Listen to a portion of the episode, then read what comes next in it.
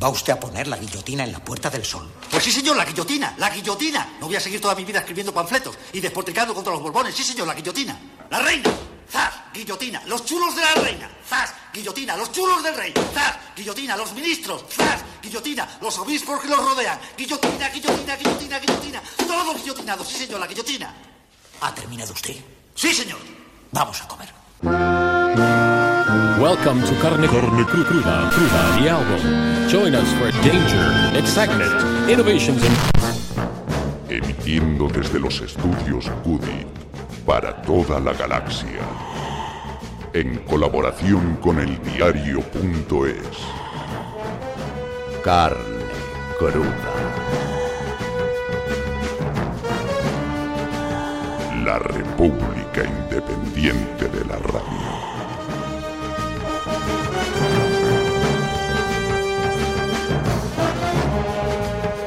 Rudérrimas tardes, familia. Sí, ya sé que la mayoría estaréis de bajona porque se han acabado oficialmente las vacaciones o queda poco para que así sea.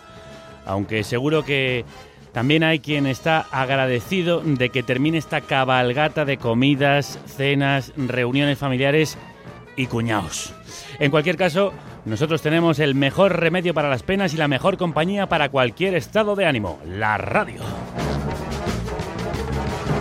Bienvenidas y bienvenidos un día y un año más a la carnicería sonora del periódico digital eldiario.es. Saludos desde la República Independiente de la radio a la que te puedes conectar a través de carnecruda.es y de nuestra aplicación de iVox, que puedes descargártela, por cierto, en esa misma web.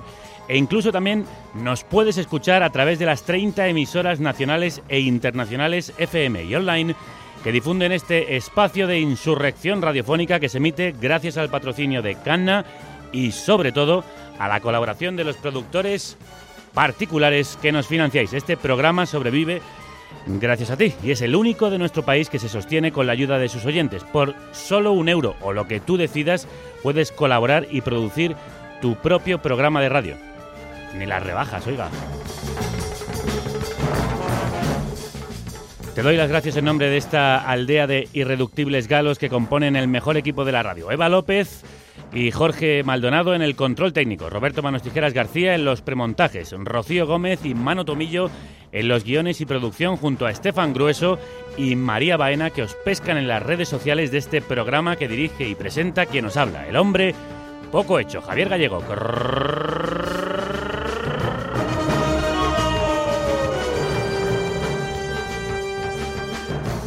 Además de vuestra fidelidad, los reyes nos han traído un regalazo de mierda.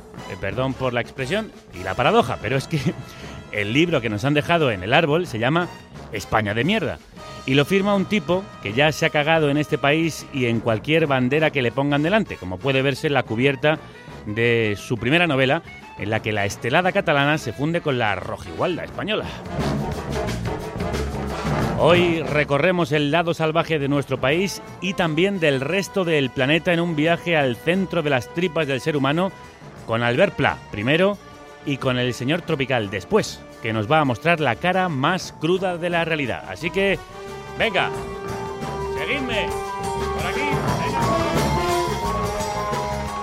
nosotros a nuestra furgoneta, que nos vamos de gira por el lado más bestia de la vida. Por el lado más salvaje de la vida, sí, Natalia. Sí, por ese que siempre recorre el músico con el que nos vamos de viaje por este país, Albert Pla. El tipo que nos descubrió que no solo de rumba vive el hombre, que se pueden escribir canciones de amor y droga sin escatimar detalles, que existe un poeta que se llama Fonollosa, al que cantaba precisamente en este disco, el músico, actor esporádico y eterno veintegenario, amigo de Robin Iniesta, de Fermín Muguruza, de Julián de Siniestro Total o de Javier Crae, personajes que salen en su primera novela, una road movie enloquecida, esperpéntica y disparatada protagonizada por un músico y su manager que sufren todo tipo de penurias y aventuras por el lado más salvaje de la vida, como si fueran un moderno Quijote y su Sancho Panza, que vuelven a recorrer este país para descubrir que es una España de mierda. Eh, sí, eh, ya sé que el título de este libro publicado por Roca Editorial ya ha provocado más de un frenazo. María iba mil por hora, iba muy deprisa. Cuando más se ponía, más a gusto se sentía. Acabó con ella una taquicardia y su mejor amiga ya me lo decía. Que María iba por el lado más bestia de la vida. Sí, sus amigas le decían, vas por el lado más bestia de la vida y...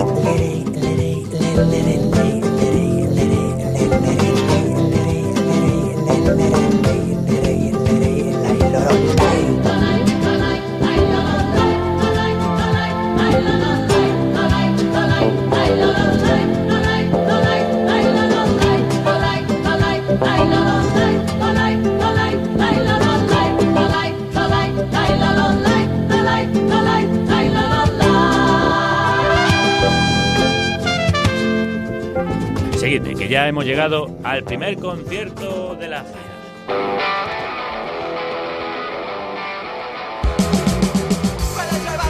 Julián era gallego, líder de la banda punk Siniestro Total y hacía tiempo que quería conocer a Raúl, un joven uruguayo de 22 años que iba a dar en Santiago el primer concierto de una gira que le llevaría por toda España. A Julián le habían llegado voces que aseguraban que el chico cantaba como nadie, que su hilo de voz era capaz de quemar el techo de cualquier catedral.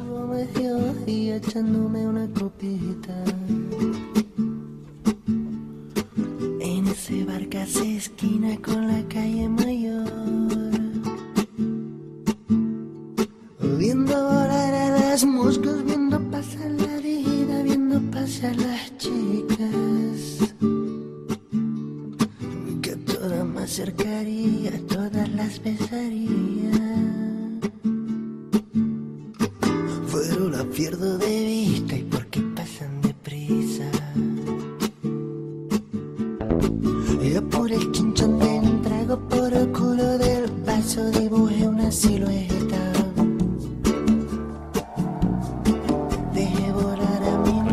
Podía ser de otra manera, aquí en el bar de la esquina hemos quedado con esa voz inconfundible que estabais escuchando, la de Albert Pla. Albert, crudas tardes.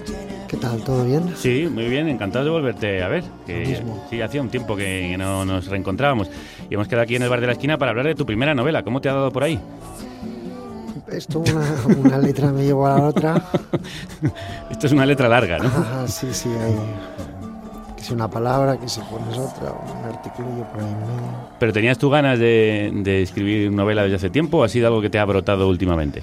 No, me dio un día por ahí. Me puse a escribir, se me fue largando, se me fue largando y, y luego ya dije, va a llegar al final, vamos a llegar, vamos a un final, ¿no? Sí. Eh, ¿y, y qué querías contar en este España de mierda? Nada en, nada en concreto, mm, así digamos, quería dar una vuelta por ahí. Igual al principio quería hacer el camino de Santiago al revés, Que es por donde empieza la novela, pero me fui desviando, ya me, me olvidé, me olvidé. como te suele pasar. Y, y eso, lo que hace él es recorrer, darse una vuelta por ahí con los dos personajes fundamentales de España de mierda. ¿Realmente España es un país de mierda? Como se descubre en ese recorrido que hacen los personajes. Ah, Está hecho una mierda en la novela, sí, realmente.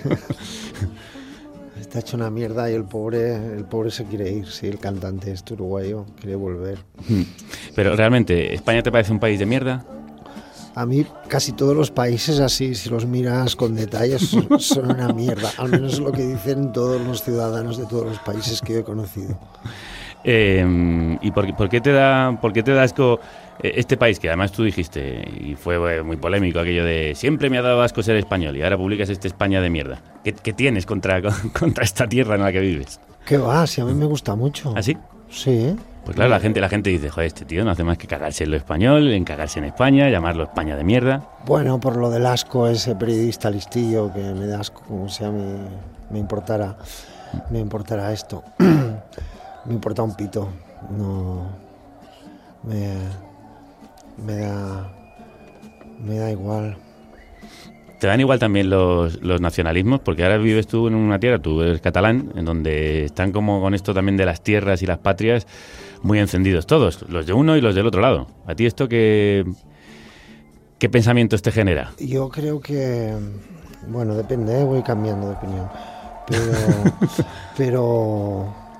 Jo, me parece muy invasivo todo este rollito de la política.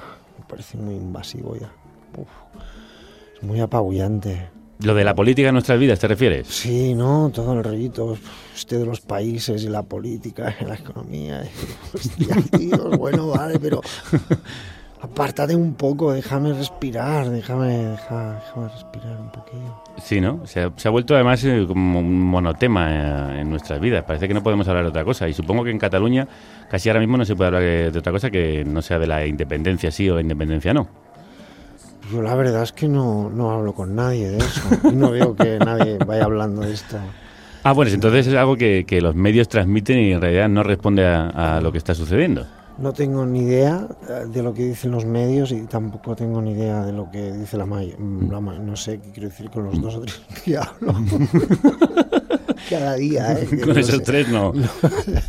No sé, igual sí que hay un montón de gente preocupada. Hay un montón de gente preocupada por un montón de cosas. Eh, ¿Y a ti te preocupa esto de que España y Cataluña estén así como a, a palos o te da igual? A mí, no, no, que creo que, que todo está muy crispado, ¿no? Que la gente se ha vuelto más papista que el Papa. En todos los temas, ¿eh? Y, jolines, bueno, tampoco pasa. Tampoco te lo tomes todo tan, tan a pecho que hay que vivir, que, que somos personas, aparte de que vivamos en una sociedad y que tengamos nuestras obligaciones, nuestros no sé qué y nuestros no sé cuántos, joder. No, tampoco tienes que hacerlo todo el rato todo.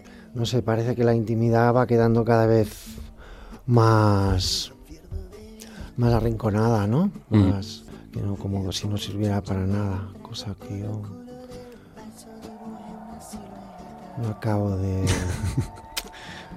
Sí, la verdad. de ver esto de estar todo el día y como ser social, ¿no? No sé si me explico. Sí, sí, creo que te estás explicando bastante bien. Tú eres muy introspectivo y muy ermitaño. Ah, no soy muy hablador, no soy muy hablador y, y soy de los que le comen la, la oreja en el bar, sí, más bien. o sea, que está callado mientras uno le está dando la chapa. Sí, soy el típico que está ahí arrinconado en el bar con, con uno, con pestaza whisky comiéndolo en la oreja. Esperando que alguien le salve, ¿no? Como de, que, joder, que venga alguien a sacarme de aquí, que que quieres es estar solo. Pero también te gusta la compañía, ¿no? Yo sé que tienes muy buenos amigos con los que pasas. Sí, no, no, no, claro, claro, sí, sí. Ujú, Tengo buenos amigos, eso creo, vaya. ¿Te gusta reunirte, aunque no te guste mucho hablar, te gusta eh, reunirte por lo menos en conversaciones con los, con los colegas? Para eso vivimos, ¿no? No sé, hay gente que prefiere mm, subirse a una columna, eh, ser eremita y no hablar con nadie. Para eso vivimos también.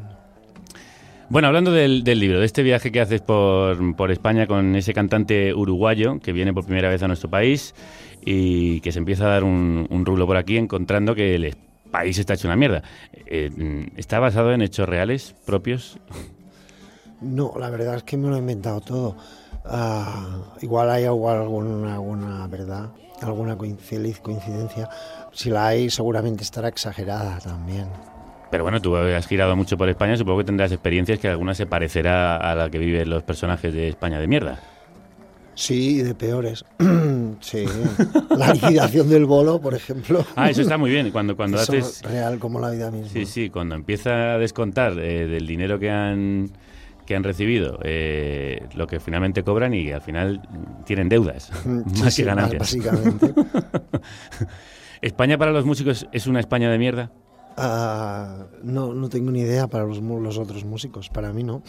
Yo trabajo aquí, podría estar mejor, ¿eh? Podría, se podrían enrollar un poquito más Mm. los que se tengan que enrollar, pero yo tampoco puedo hacer ni sé hacer otra cosa.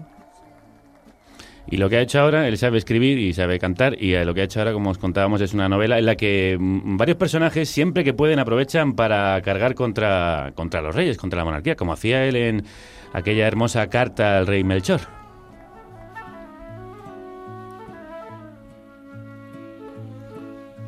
Mi majestad,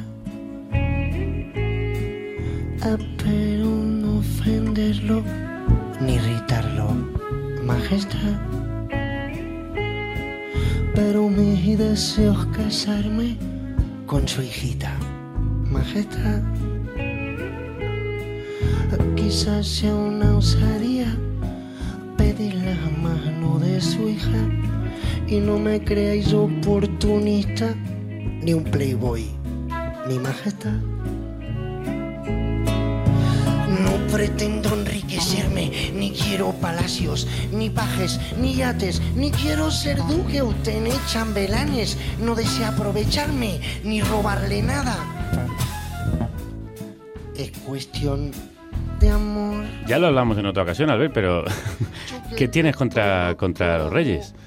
Yo nada, de verdad. No tengo... Que sí, que tienes una obsesión, que aquí hay varios personajes que les meten unos viajes, pero con la mano abierta. Lo que pasa es que la gente se fija mucho en, en estos temas. Quiero decir. Sois vosotros. No, quiero decir que si te metes co- con un minero nadie te dice nada. Si te metes con el rey todo el mundo le parece que qué tal.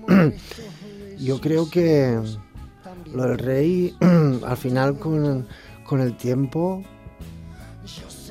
he entendido esto que somos monárquicos. son- la gente es monárquica, es monárquica. Sí. Es monárquica. Muy monárquica. Muy no- Aunque lo nieguen. ¿Sí? Aunque lo nieguen. Sí, porque. Gente. La ferretería de su padre para su hijo. Entonces, el palacio del rey, ¿para quién va a ser? Ahí le has dado, sí. Entonces, mientras no. No rompamos estos Yo lazos. creo que seguirá habiendo monarquía, ¿no? Es innato, es una cosa. Sí, bueno, ¿no? pero eso Como también... Chafarre la cabeza que quiere entrar en tu casa, ¿no? Me cago en Dios. Esto, esto le sale del alma a la gente. Entonces, este derecho hereditario, ¿no? Parece que, que está ahí enquistado y, y bueno, tenemos que asumirlo. Jódete si tu padre solo tiene una ferretería, ¿sabes? Mentirles si digo que tengo respeto por su monarquía. Siempre me he cagado en toda su dinastía y en su puta patria, su sucia bandera, su reino de mierda. Sin acritud, cantando eh, la carta al rey Melchor, ¿eh? No vaya a ser que tengamos un problema, ya lo hemos dicho. Aquí no estamos hablando de ningún rey conocido. Eh, hablando, volviendo al libro, ¿te ha gustado la experiencia de escribir la novela? ¿Te lo has pasado bien? Sí, me lo he pasado bomba, la verdad es que sí. Sí, sí, sí, sí. ¿Mejor que escribir canciones? ¿Tiene algo que ver? Ah, Ya hemos dicho que es una letra que te ha quedado larga, pero... tiene, eh, tiene que ver. Lo que pasa que más que ah, censurarte, porque en las letras, en el fondo lo que haces un poco es censurarte, ¿no? Porque no te cabe todo. Tiene- ya te salen de siete minutos, pero aún así tú has cortado, yo qué sé, un montón. de- Sí, sí, sí. Y en cambio aquí me- ah, todo y que tampoco es muy detallista, ¿no? Pero podías unir una historia con, con otra y, y luego están los guioncitos de los diálogos que, que, que son, que está, bien. Es, ¿Te muy- gusta es un buen no? truco. sí, esto es Sí. a la gente a dialogar, ¿no? Es Cosa que las canciones son más difíciles de Es hacer. un buen truco. Eh, te, te- te lleva mucho a ti que, es- escribir o escribes de fluido, de seguido? Es- eh, eh, no sé ¿eh? si me cuesta mucho. Esta concretamente me costó dos meses. ¿no? La hice las navidades pasadas. Te pusiste ahí, pim pam, pim pam. Es una aventura, en realidad lo que has escrito es una road movie de dos personajes casi quijotescos, ¿no? Una especie de, de parodia o esperpento de Don Quijote y Sancho que van, que van por España conociendo distintos lugares y teniendo distintas aventuras. Pues vale. ¿Te ha parecido bien la definición de esto? bueno, pues eh, vamos a seguir nosotros en esa road movie. Vamos a, dar- vamos a darnos un voltio por la España de mierda. Salgamos de este garito que nuestra gira no puede parar. Y nos metemos otra vez en el coche. Voy a poner un poco de música, Albert, no te importa, ¿no? No, no, por favor. También habrá que saltar a la pata coja. Y habrá que coleccionar sellos de Nigeria. No todo va a ser folla, no todo va a ser folla. Habrá también que apretar una tuerca floja. El paisaje empezaba a urbanizarse. A ambos lados de la carretera se extendían alambradas eternas con lo que parecían invernaderos o barracones con miles de personas dentro, completamente paradas, casi apáticas, casi estáticas. No hacían nada, solo estaban parados. Son campos de parados, dijo Tito sin mostrar sorpresa. Son muy grandes. Contestó Raúl asombrado. Sí, antes en estos campos retozaban toros tranquilamente, pero entre la crisis y los antitaurinos, los dueños de las fincas se las alquilan al gobierno para plantar parados. De esta manera no molestan a nadie. Pero sin dramatizar, no todo Javier Crae, uno de los personajes que aparece citado en esta novela, en la que haces también referencia a Julián Hernández de Siniestro, lo hemos escuchado antes, o a Fermín Muguruza. Eh, ¿Por qué salen estos nombres reales en una historia ficticia? Ah, para enviárselo a alguien y que me dijera qué le parece.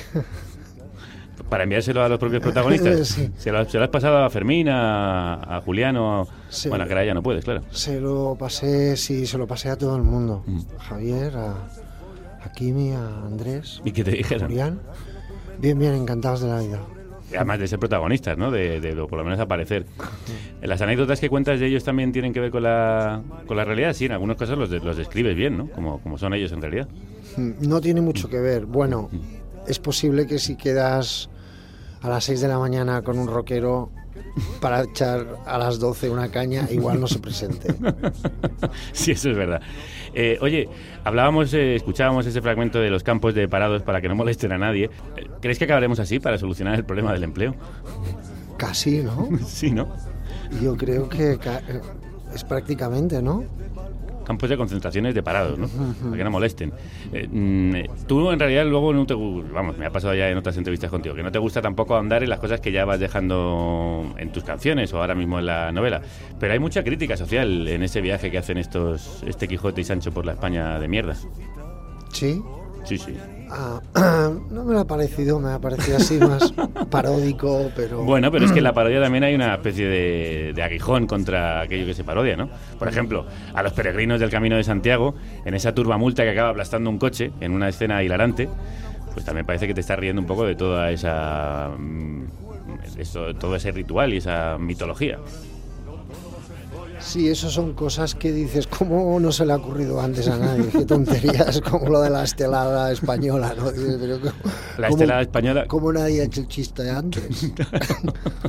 La estelada española que forma parte Qué de... suerte que tengo. Sí, que forma parte de la portada de España de mierda. ¿Eso se te ocurrió a ti? Ah, supongo, supongo, pero... mm, Son cosas que se te ocurren, ¿no? Que dices, bueno, qué bien que no... Porque seguro que alguien ya lo habrá, lo habrá dicho antes. No vamos a desvelar el final del, del libro para que nuestros oyentes se lo lean, pero digamos que la historia acaba por liarse bastante. Eh, la mejor manera de mandar, de salir de este a España de mierda es mandarlo todo a la mierda. No, mejor las vallas, mejor vallas. mejor vallas. Poner vallas para que no podamos salir. y- Poner vallas. Va- ¿Vallas de dónde a dónde? Para, de, de- de- de todo, ¿no? De, de- de frontera a frontera. Aquí- Todos vallados, ¿no? Todo vallado.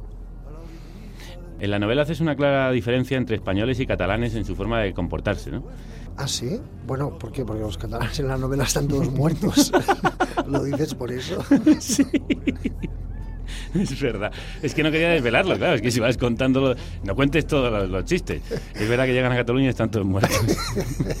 Tienen un comportamiento bastante apático. Bastante apático. ¿Por qué se te ocurrió poner a todos los catalanes muertos? Me hizo gracia esto de que alguien pueda inventarse un virus que lo pones en la lengua de alguien que hable un idioma concreto. Es verdad se que vaya. si hablas catalán mueres. y que puedas morir tú hablando turco o hablando catalán, porque depende del gesto como pongas la lengua y Con las, con, la- las, con las L's y ahí se te va a la boca. y mueres. Eh, hay una, ¿tú, has sentido alguna vez persecución por, o, o no sé, o desprecio por hablar catalán? ¿Desprecio? ¿De alguien porque hablabas catalán? O por, o- No, no. Bueno, am, hay indiferencia, ¿no? Entre en- en la cultura española en general hay mucha indiferencia por lo que hacen, lo que se hace en vasco o, o en catalán o incluso en gallego, ¿no? Hay, incluso los mismos catalanes no tengo ni puta idea de lo que hacen los gallegos y los vascos porque sí, porque soy amigo de Fermín, porque soy del oficio, ¿no? Pero, pero vaya, hay, totalmente de espaldas, ¿no? Se dice a eso. Y cuando se intenta ah, apoyar un poco esto, parece que sea como a la contra, ¿no? De, para, para no hacer otra cosa, ¿no? Cuando me parece que hay cosas muy chulas, pero, pero bueno, y ya está. También es lo normal, yo no le hago puto caso a los franceses. Bueno, pues tú tienes tu relación, por ejemplo, con Pascal, con Melade, y tienes, mm, bueno, que... que... ¿Ves? Sí, sí, Conoces a un francés. Soy muy modesto, ya sabes. No, no te quites méritos, hombre, que, que- que has hablado con un francés incluso tocas con él. joder. Yo siempre, hay una cosa que nunca he entendido, y es que los españoles, que reclaman Cataluña para España con tanto fervor, luego no les guste nada de lo catalán. Ni el idioma catalán, ni las costumbres catalanas, ni los catalanes. Es que no lo entiendo. Eso pasa, sí. Eso pasa totalmente, claro. No quieren que habléis catalán, no quieren que seáis muy catalanes, quieren que seáis como se supone que son los españoles, que no sé cómo son, pero que no son... No sé, yo siempre he pensado que en esto, no sé, un extremeño, pero a mí me la suda que un extremeño se quiera independizar. Me la suda hasta que un catalán lo se quiera- Y, y siempre pienso que a un extremeño se la debe, no sé, se la debe sudar. Quiero decir que debe decir, bueno, pues yo qué sé.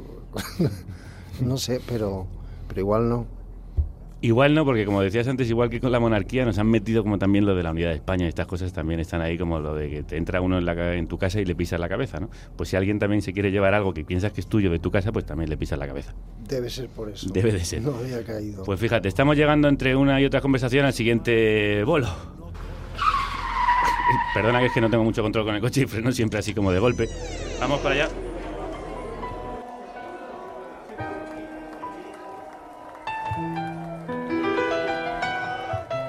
Pesar de que la gira no estaba resultando como él esperaba, a pesar de los fracasos, de los muertos y del horror, se sentía bien. Empezaba a sentirse europeo. No le importaba un pimiento lo que estuviera pasando a 20 kilómetros más allá. Lo único que le importaba era la hierba que pisaba y el pedazo de cielo que observaban sus ojos.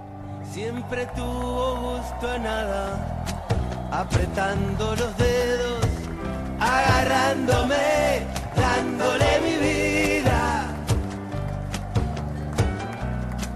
a ese paravalanchas.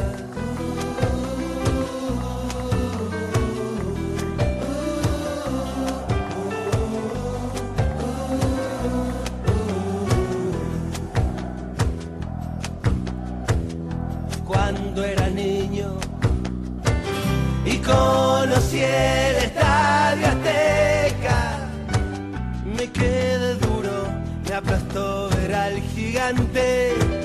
De grande me volvió a pasar lo mismo. Pero ya estaba duro mucho antes.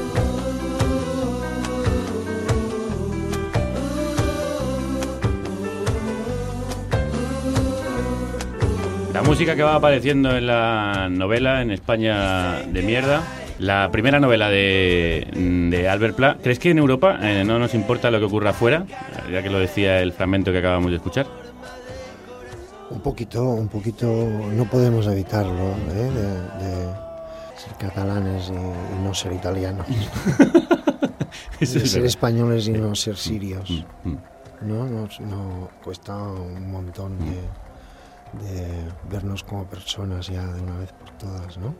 ¿Qué te parece lo que están haciendo los gobiernos europeos con los refugiados que llegan a nuestras fronteras? ¿Lo sigues? ¿Lo has leído? No, no mucho, pero pero me lo imagino. Sí. No hay ni que leerlo. Pobres sirios, ¿no? Yo no Sí. sé, no sé, pero sí. pero se puede prever, no sé. Sí, es curioso que, que efectivamente no hace falta leerlo, Albert, para No que sepas. falta, eh, para saber que ya deben las vallas ya deben, Deben llegar al cielo. llegar ya, ¿no? Sí, sí, a- absolutamente al cielo.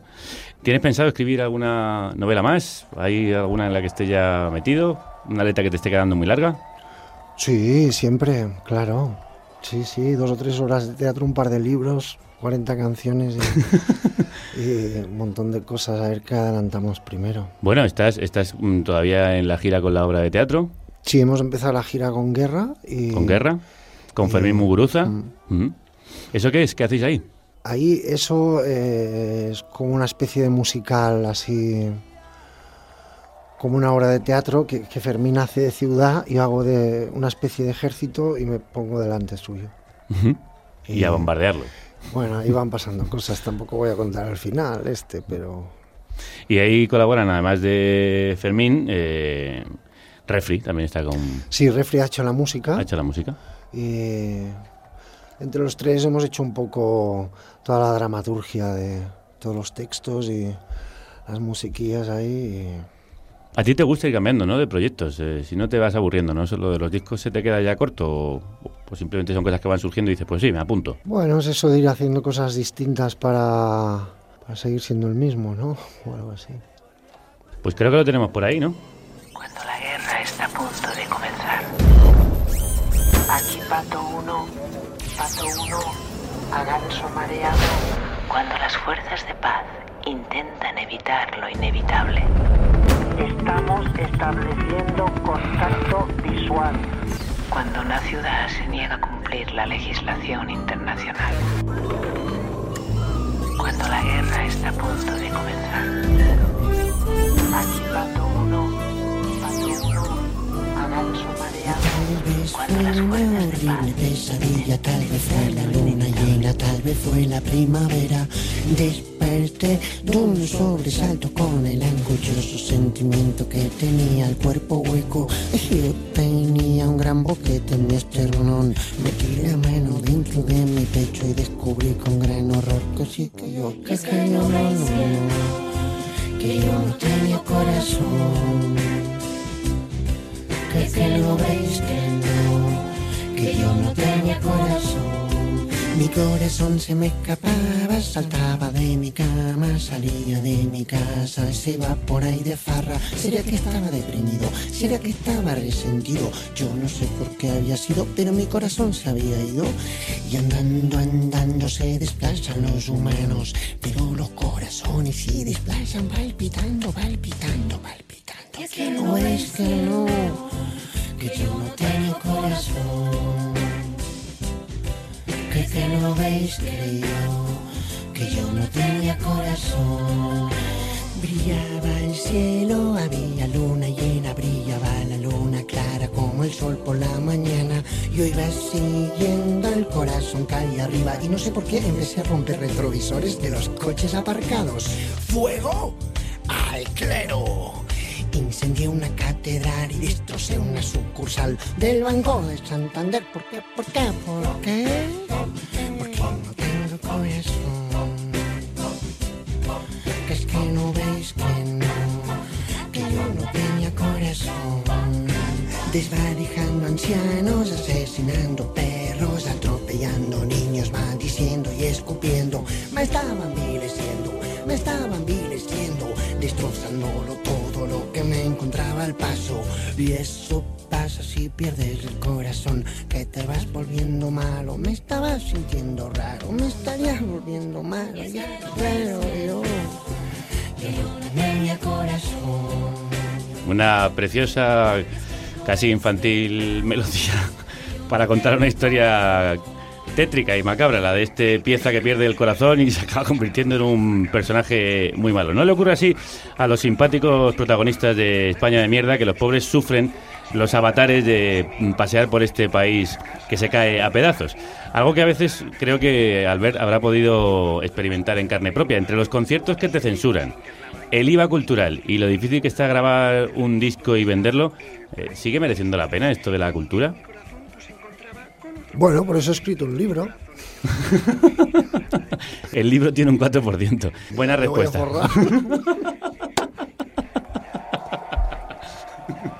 Pero aparte del libro, la verdad es que se hace muy trabajoso esto de, de dedicarse a la cultura.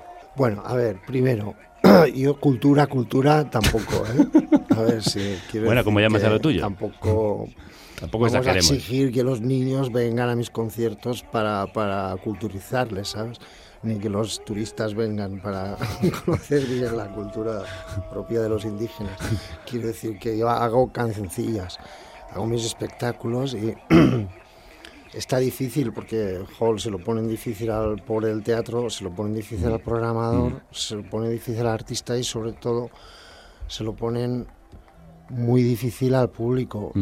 No, no, no solo en cuestión económica, sino que cada vez es más underground, ¿no? Una cosa soterrada y que, que no, no- tú ves que, no hay ningún, que más bien molestas, vaya, que, que- joder, otra vez ha llamado al pla este que quiere uf, el teatro, pa, me cago en la puta. Hostia, pues no la veía ahí la bestia aquí. ¿Sabes?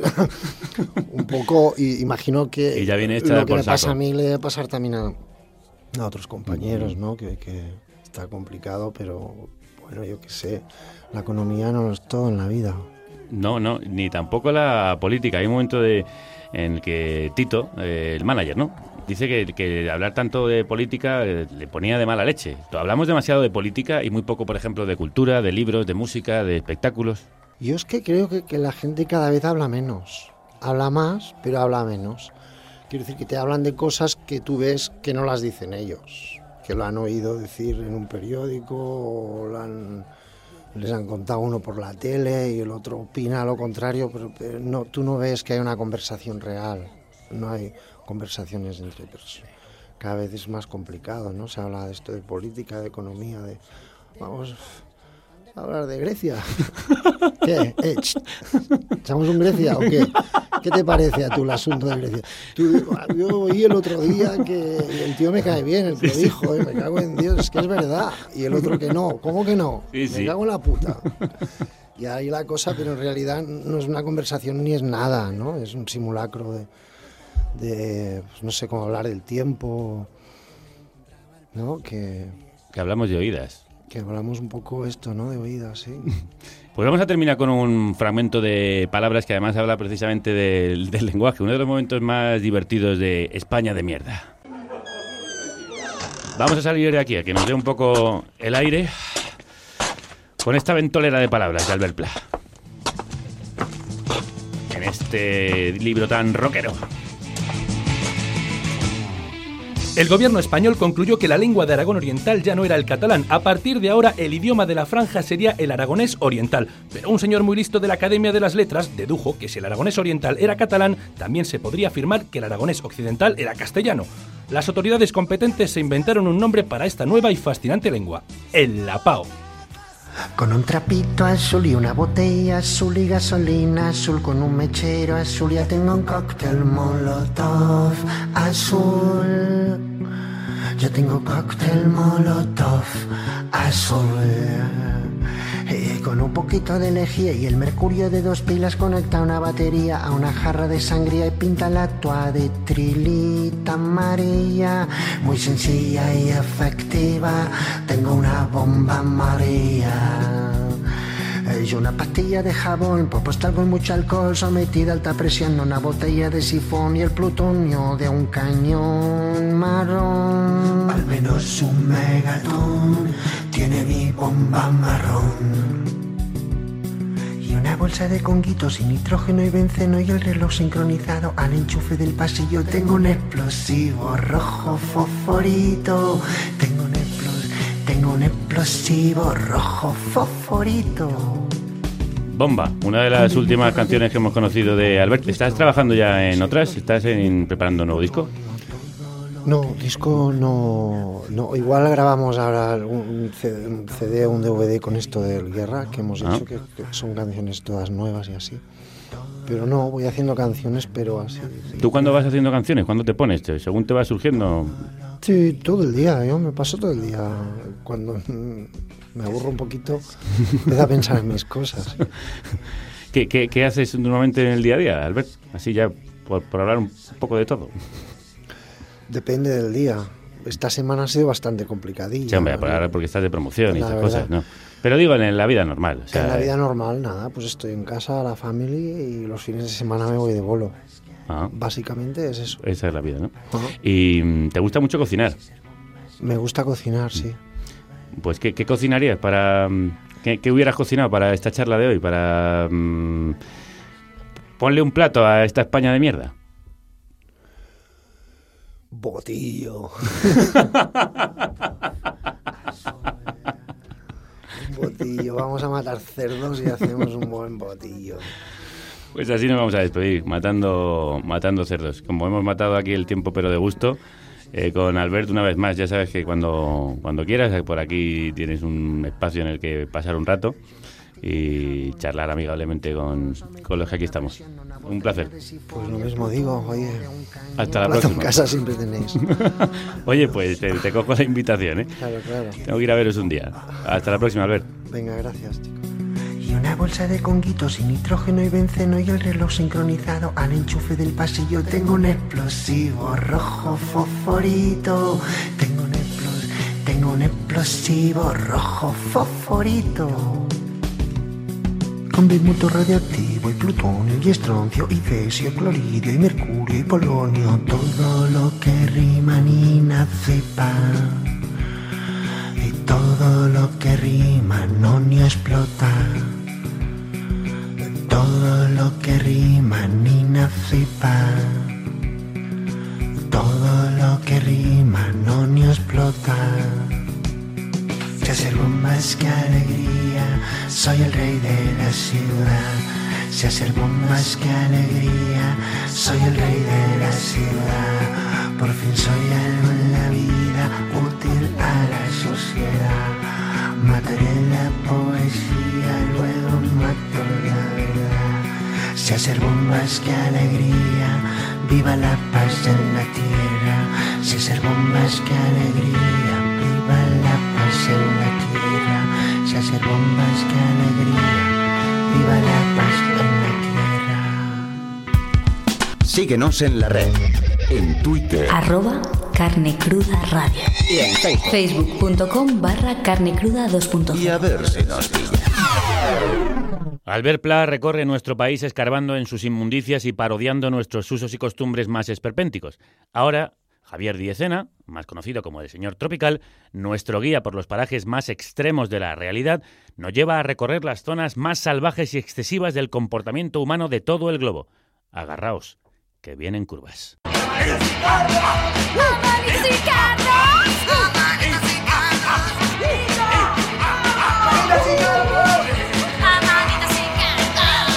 Amanitas y cardas.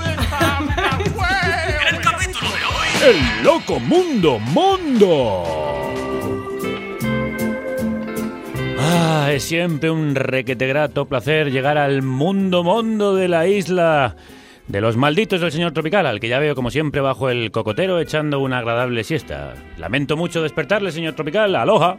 Ah, aloha. Me encanta ese tono que tiene usted de placidez absoluta. Bueno, hoy usted nos va a desvelar qué diablos es el mundo. Bueno, pues el mundo es un subgénero cinematográfico que surgió en los 60. Eh, se trata de películas documentales que buscaban impresionar al espectador mostrando escenas impactantes del ser humano, tanto en su hábitat urbano como en su vertiente más salvaje, descubriendo las costumbres de las muchas tribus repartidas por el mundo. Su origen está en el documental Mondo Cane de 1962, eh, dirigido por Gualtiero Jacopetti y Franco Prosperi, Mítico, mitiquérrimo. y considerado por muchos la primera muestra clara de lo que los ingleses llaman shockumentary. El nombre lo dice todo. Shockumentary, documental de impacto, de shock.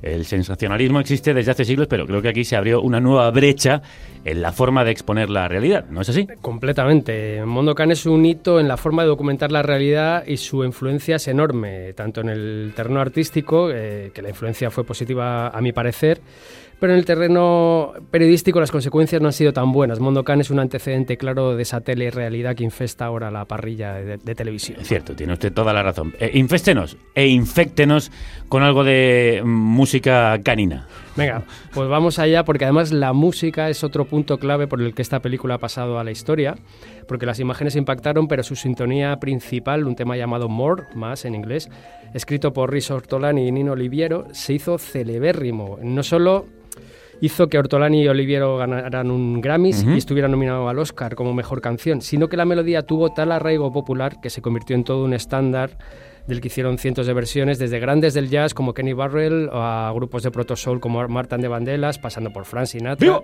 ¡Viva! que grabó con la orquesta de Count Basie, nada menos, una de las más famosas versiones. Y ya llegando incluso a guitarristas eh, requetetuangueros como Duane Eddy o Jan Davis. ¡Ya! Ya. Pues vamos a escuchar, por ejemplo, a este último que es menos conocido, Jan, Jan Davis. Davis.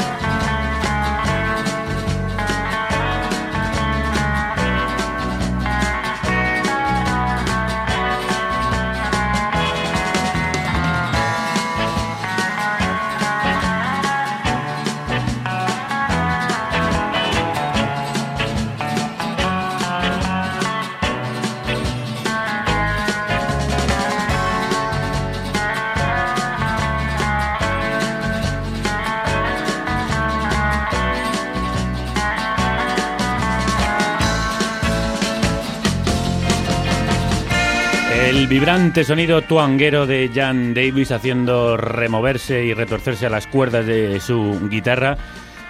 Ahora que lo dices, sí, este tema lo hemos escuchado cientos y cientos de veces y seguramente poca gente sepa que una melodía tan bonita en su origen se compuso como sintonía del documental Mondo Cane, del que nos habla el señor Tropical, uno de los primeros documentaris de la historia. Eh, cuéntenos, ¿qué encontramos en la película para que tuviera tal impacto?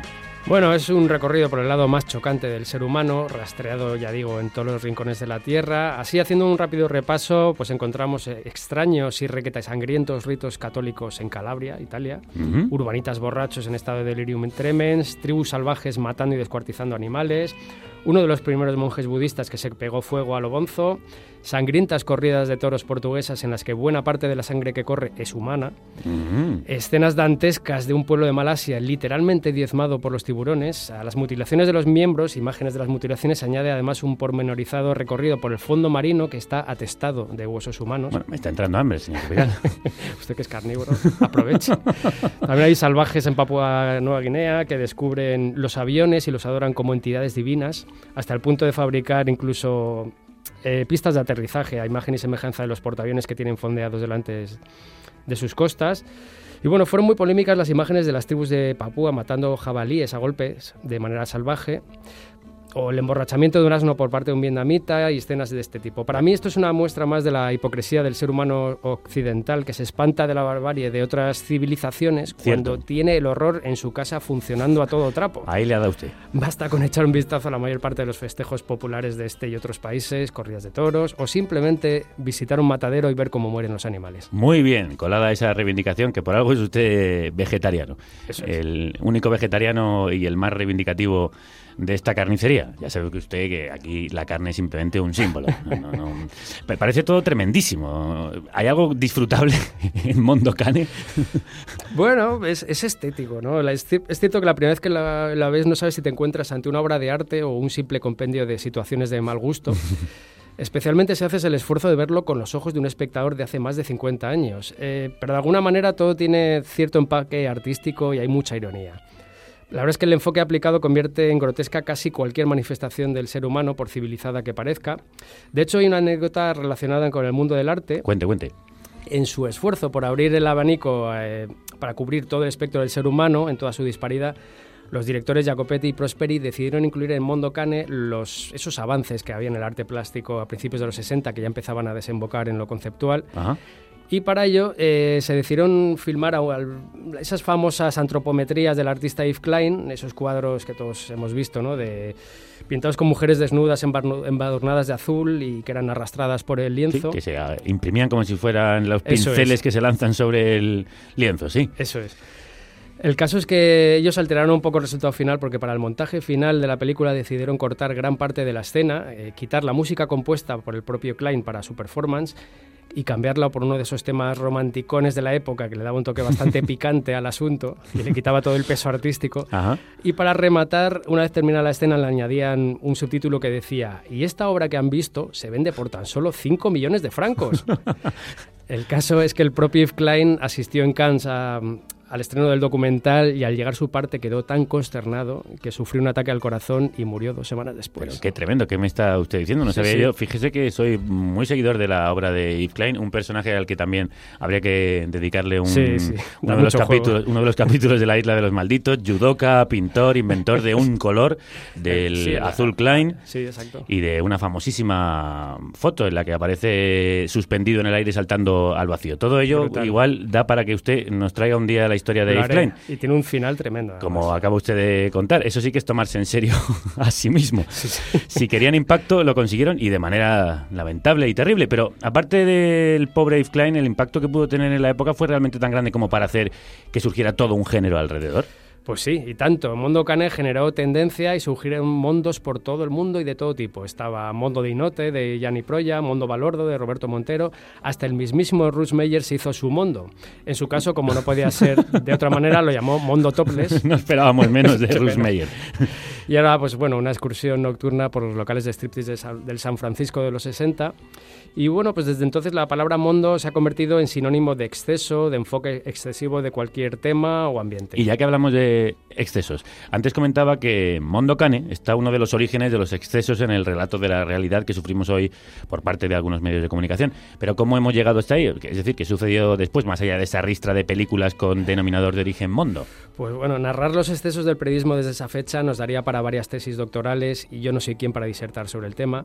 ya sabemos que el extremo en la exposición pública de la atrocidad humana alcanzó sus cotas más altas durante la guerra de Vietnam y desde entonces existe un debate nunca resuelto acerca de si el deber del periodista es mostrar la realidad tal cual, por muy cruda que sea, o bien debe ahorrar a los espectadores el baño de sangre porque no es información sino sensacionalismo. Hoy en día algunos medios pues eh, ahorran esa crudeza, pero ahí están las redes sociales y quien quiera una versión cárnica de cualquier catástrofe la puede encontrar fácilmente por sus propios medios. Yo me voy a centrar más bien en la repercusión en terrenos artísticos. Recordemos, Mondo Cane es del 1962. Ujú. Tanto el periodismo como el cine guardaban todavía cierto canon de pulcritud. Y claro, hay que tener en cuenta que la que se considera como la primera película gore de la historia, Bloodfest de Gordon Herschel Lewis, Sí. Gordon Herschel Lewis, no llegó hasta el año siguiente, en 1963. Ahí se abrió otra vía para la brutalidad visual que, como todo el mundo sabe, a lo largo de las décadas siguientes iría recrudeciendo el discurso hasta límites que solo los coreanos soportan ya. Es verdad, los coreanos son muy dados a la crueldad Sí, sí. extrema y las muestras de la violencia más descarnada. Es Ciertamente, ciertamente, no tienen alma los coreanos. Eh, que me No perdonen nuestros no- oyentes no coreanos. tienen estómago. Lo que tienen es el estómago muy duro, efectivamente. A prueba de bombas. Eh, y bueno, por un lado estaba el gore y por otro lado el- mundo fue endureciéndose y perdiendo poco a poco su coartada artística hasta llegar a finales de los 70 a las llamadas Death Films, un subgénero dentro del mundo que surgió en 1978 a partir de la película Faces of Death. Las caras de la muerte. Eso es, que fue censurada en más de 40 países. ¿Qué me dice? Sí, sí. Este subgénero se dedica simplemente a mostrar cómo mueren animales y seres humanos. Casi siempre son falsos documentales, pero la duda y el escalofrío está siempre presentes. Repugnante. Sí, y en este punto es donde el cine mondo y el cine gore se dan la mano y sin darnos cuenta acabamos en el fango nauseabundo de las llamadas películas snuff. Sí, las snuff movies, la leyenda urbana, leyenda urbana donde las haya, aunque dicen que algunas se, se han hecho, ¿no? Eso dicen, ahí está la duda siempre. Eh, sí, quiero que nos hable un poco de ellas, pero antes vamos a coger aire fresco después de esta sí. carnicería que usted nos ha mostrado con algo de, de música frescachona. Sí, sí, me parece bien porque además eh, me viene al pelo para pinchar una banda de los 90 que yo ya tenía casi olvidada. Se trata de los británicos Snuff, que formaron parte de esa generación de bandas de punk rock o hardcore melódico que tanto público tuvo en los 90. Esto se llama Do Nothing.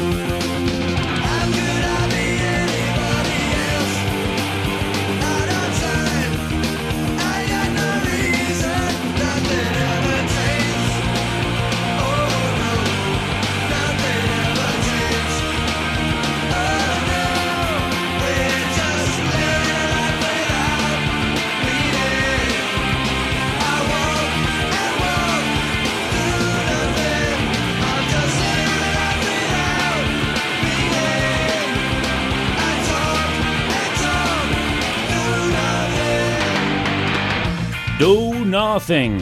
No hagas nada, Snuff. Qué nostalgias noventeras nos han traído, nos ha traído la música de este mm, grupo de punk rock o hardcore melódico que nos recuerda las Snuff Movies. Y ya que hemos recargado las reservas de adrenalina, háblenos de esas películas, porque habrá gente que, que no sepa lo que es.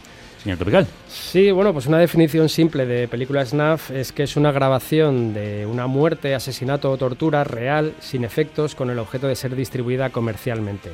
Realmente la inmensa mayoría de estas películas son falsas, están creadas con la intención de hacerlas pasar por reales. Sí, de hecho, de, eh, de ahí que las snuff movies hayan trascendido como una especie de leyenda urbana, difícil de demostrar su veracidad o falsedad, siempre queda esa duda. Exacto, de hecho los que producían este tipo de material les interesaba mucho esa falta de certeza. Yo recuerdo mis años de goréfilo adolescente, en los que mi máxima aspiración era conseguir ver una snuff movie, ¿no? Y claro, todo el mundo conocía a uno que era amigo de otro que tenía un primo que había conseguido una copia de una snuff movie. Luego, linkando, linkando, llegabas al punto de origen y era mentira. Vaya, qué decepción, qué chasco. Hay casos, bueno, como los de la película japonesa Guinea Pig, que las imágenes eran tan brutales que llegó a ordenarse una investigación por parte del FBI después de que el actor Charlie Sheen denunciara que detrás podía haber un crimen real, a saber en qué estado estaría Charlie. Sí, no es una opinión muy fiable la del amigo Sin. Y se creó tal polémica que los productores se vieron obligados a hacer público un making of para demostrar que era tan solo una película de ficción. Entonces no hay casos comprobados de snuff movies. Yo que yo sepa, no, seguro que hay Reales. alguien que afirma que sí, pero vamos, yo tampoco ya me he desvinculado un poco de ese mundillo ya, Ya no, ya tengo una ya no edad, fre- ya no tengo estómago. no frecuenta usted esos lares, Sí. que antes era al contrario. Estaba usted muy metido en los, los amplísimos círculos de las snuff Sí, es que entonces era apasionante, ¿no? O sea, como no tenías ni idea, no existía internet, no existía nada, era todo mitología urbana. Claro. Entonces, Entonces- bueno, películas como tales que yo sepa, no. Eh, otra cosa son las grabaciones de muertes y demás, Ujú. eh, porque eso existe desde que el cine es cine. De hecho, el pionero en el rodaje de muertes reales fue el mismísimo Thomas Alva Edison. ¿Qué me dice? Sí, sí, como lo oye. Pero bueno, la difusión de esta clase de vídeos se disparó con la aparición de las redes peer-to-peer. La mayoría tenían origen ruso, ya que muchas de estas terroríficas escenas procedían de la guerra de Chechenia. Bueno, el horror del asesinato filmado tan de triste actualidad con esas decapitaciones difundidas por el ISIS. Sí. Que son casi como nuevas snuff movies, en este caso reales. Hemos acabado hablando de cosas horribles, señor Tropical. Eh, para no perder la perspectiva, ¿hasta dónde llegó el género Mondo como tal y dónde empezó esta degeneración fílmica? Bueno, la línea que lo separa es precisamente la película que he hablado antes, Faces of Death.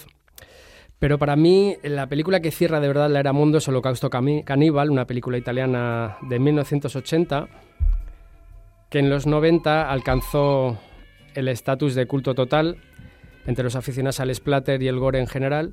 Trataba tra- sobre un grupo de exploradores que visitaban la selva amazónica y finalmente eran atacados y devorados por las tribus locales.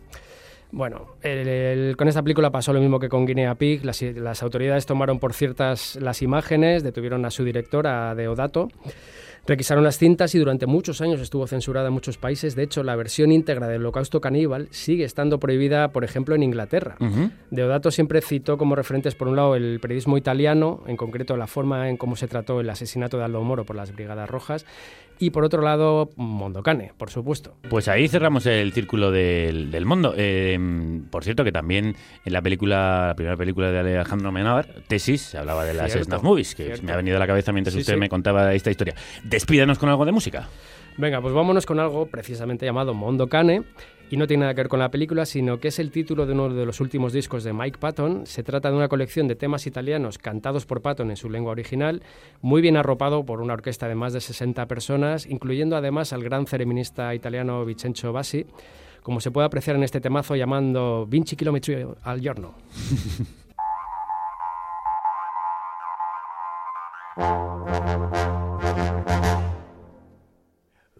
20 chilometri al giorno 20 kilómetros al día. andata, 10 ritorno 20 chilometri al giorno Per poi sentirmi dire che Non hai voglia di uscire Nosotros estaríamos dispuestos a andar mucho más para volver a encontrarnos con el señor Tropical en su isla de los malditos. Hasta la próxima. Aloha. Aloha. 20 chilometri al giorno Polvere sole, andata e ritorno 20 chilometri al giorno Per poi sentirti dire che Non mi vuoi più vedere. Avevo le scarpe pulite E la camicia fresca di bucato Mazzo di fiore di prato Ma tutto andato sprecato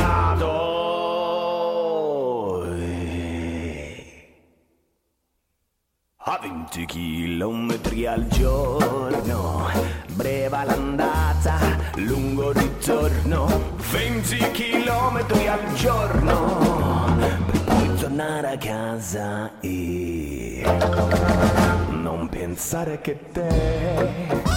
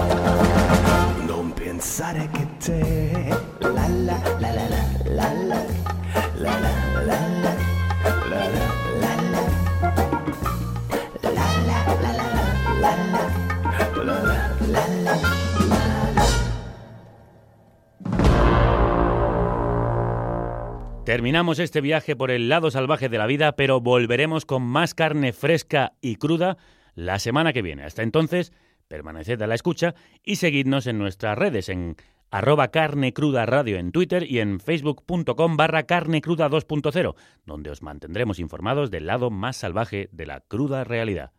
Que la radio os acompañe.